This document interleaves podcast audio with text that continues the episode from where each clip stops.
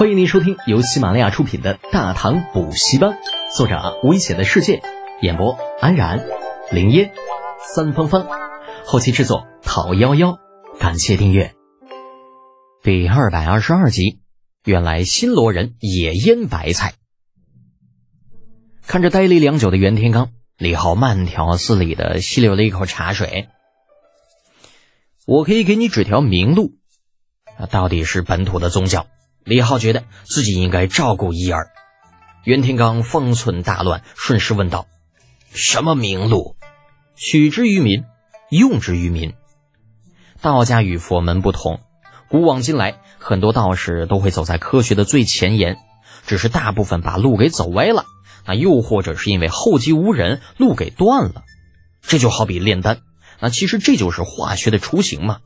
在炼丹的过程中，火药的雏形被发现。”这后来又有氯矾油，那也就是硫酸，这些都是在大唐之前就有的东西，只不过因为战乱或者传人稀少等原因，慢慢的都失传了。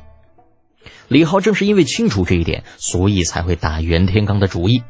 反正这老道赖在自己身边不走了，索性废物利用一下。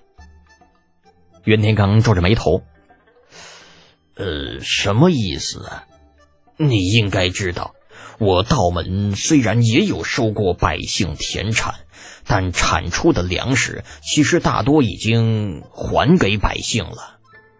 李浩闻言撇撇嘴：“老袁呐，我觉得你是不是误会了什么呀？取之于民，用之于民，如果这么简单，我还跟你说个屁呀！”袁天罡也有些急了，声音提高了不少：“所以我才问你是什么意思嘛？来帮我吧。”最近呢，我正在打造海船，你来帮我，或者再找些人来。我知道啊，你们道门有很多精于算学的人。等我船造好了，我带你们去遨游大海。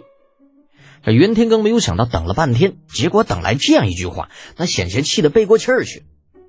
但是还没等他开口呢，李浩已经再一次开口：海船为远洋水师之根本，远洋水师由陛下亲自下诏组建。在未来会出海远行，去另外一片大陆，那里有亩产数十担的粮食，带回来的话可活人无数。何去何从，老袁你自己考虑。亩产几十担的粮食，李德简，你唬我？几十担这个数字把袁天罡给吓到了，抛开贫道的自称，直接用了第一人称。李浩群摇摇头，欲擒故纵。不信就算了，慢走不送。哎，呃，再等等，这这个再商量商量。那袁天罡既然来找李浩，自然对他有所了解，知道这家伙啊，虽然在长安名声不咋地，但却从未有妄言的时候。那只要他说的，基本都会八九不离十。哼，这趁着不走，打着倒退的家伙。李浩暗骂了一句，摇头道：“不必商量，这个世界不管少了谁。”太阳在第二天都会照常升起，没了你老袁的帮忙，最多呢，我这海船呐晚半年下水罢了。哎呀，世子啊，贫道不是那个意思，贫道的意思是说，呃，要不要再多找些人来帮忙？你知道的，我在道门还算有些地位，说出去的话多少还算有些分量。短短片刻，这袁天罡算是想通了一些问题。就算不考虑亩产几十担的粮食，能够出海，对于道门也是一桩美谈呐。嘿，你这你这大和尚，你说你能徒步万里西行，俺俺们老道那就能够远渡重洋，布道天下。若干年后，大家比比，就瞅谁功劳大。那想通了这些，袁天罡走路都觉着轻了二两，裹挟着从李浩那里敲诈来的茶具，出门直奔族叔袁守诚的住处而去。李浩送走了袁天罡，只觉得浑身轻松，抱着紫砂茶壶就溜达着来到新罗船匠的聚集地。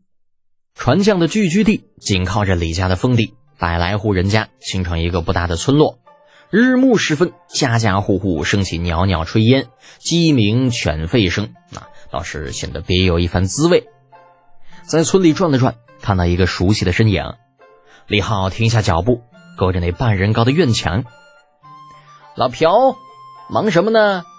啊，忙得不亦乐乎的朴正欢闻声回头，这看清李浩，立刻放下了手里的活计，迎了上来，操着一口并不怎么熟练的大唐官话：“哎呦，少爷，您怎么来了？”走进院子，李浩四下打量着，没事过来转转，怎么样啊？这日子过得还习惯吧？呃，习惯。老朴搓着手干笑着，那半晌似乎想起了什么，一拍脑袋。跑去边上抱了个木头墩子过来，你看我这脑袋，少爷您坐。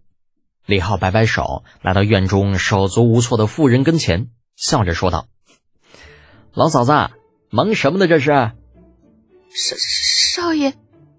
这妇人显得有些紧张，结结巴巴的，半天没说出来个所以然来。啊，老朴在一边苦笑：“少爷，您是贵人，这老嫂子。”小人们担不起呀，什么担起担不起的？身份是身份，辈分是辈分，天理人伦岂能乱了呀？李浩板着脸说完，注意力被锅中那正在煮着的松菜所吸引，再看看一边的两口大缸，恍然道：“这是准备腌白菜啊？”“呃，是少爷。”老朴回答道。李浩没有想到新罗人竟然也会腌白菜，点点头。那成，等腌好了，记得给我那儿送几颗。哎，好，等好了，第一时间就给您送过去。啊，老朴有些兴奋，在他看来，李浩那就是天，这样的贵人，什么好吃的没有吃过啊？跟自己要几颗腌菜，那是看得起自己。李浩对此有些无奈，指了指在锅里边还在来回翻滚的松菜，那玩意儿快要煮烂了吧？哎呦，哎呦！那老夫人这次想起锅里边还煮着东西呢，手忙脚乱的开始忙活着往外捞。李浩上辈子也是北方人，读军校之前每天都会跟着老爹老娘腌酸菜，望着眼前熟悉的一幕，卷起袖子也是加入了进去。一颗松菜拿起来，拿刀将菜头砍掉，这外边已经半干或者烂掉的菜帮给它掰下来，再将白白胖胖的松菜码到一边放好。整套动作如同行云流水一般，没有半点迟滞，看得一边跟他过来的铁柱瞠目结舌。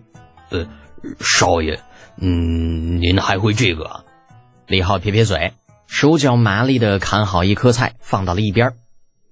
柱子，你记住，这个世界上除了生孩子，哪家少爷就没有不会的东西。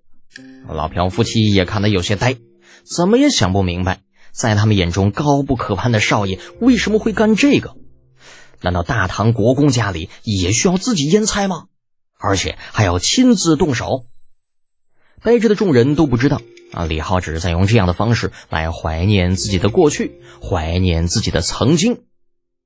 离开那个世界已经一年多了，希望双亲依旧安好，不要为自己的离开太过伤心吧。本集播讲完毕，安然感谢您的支持。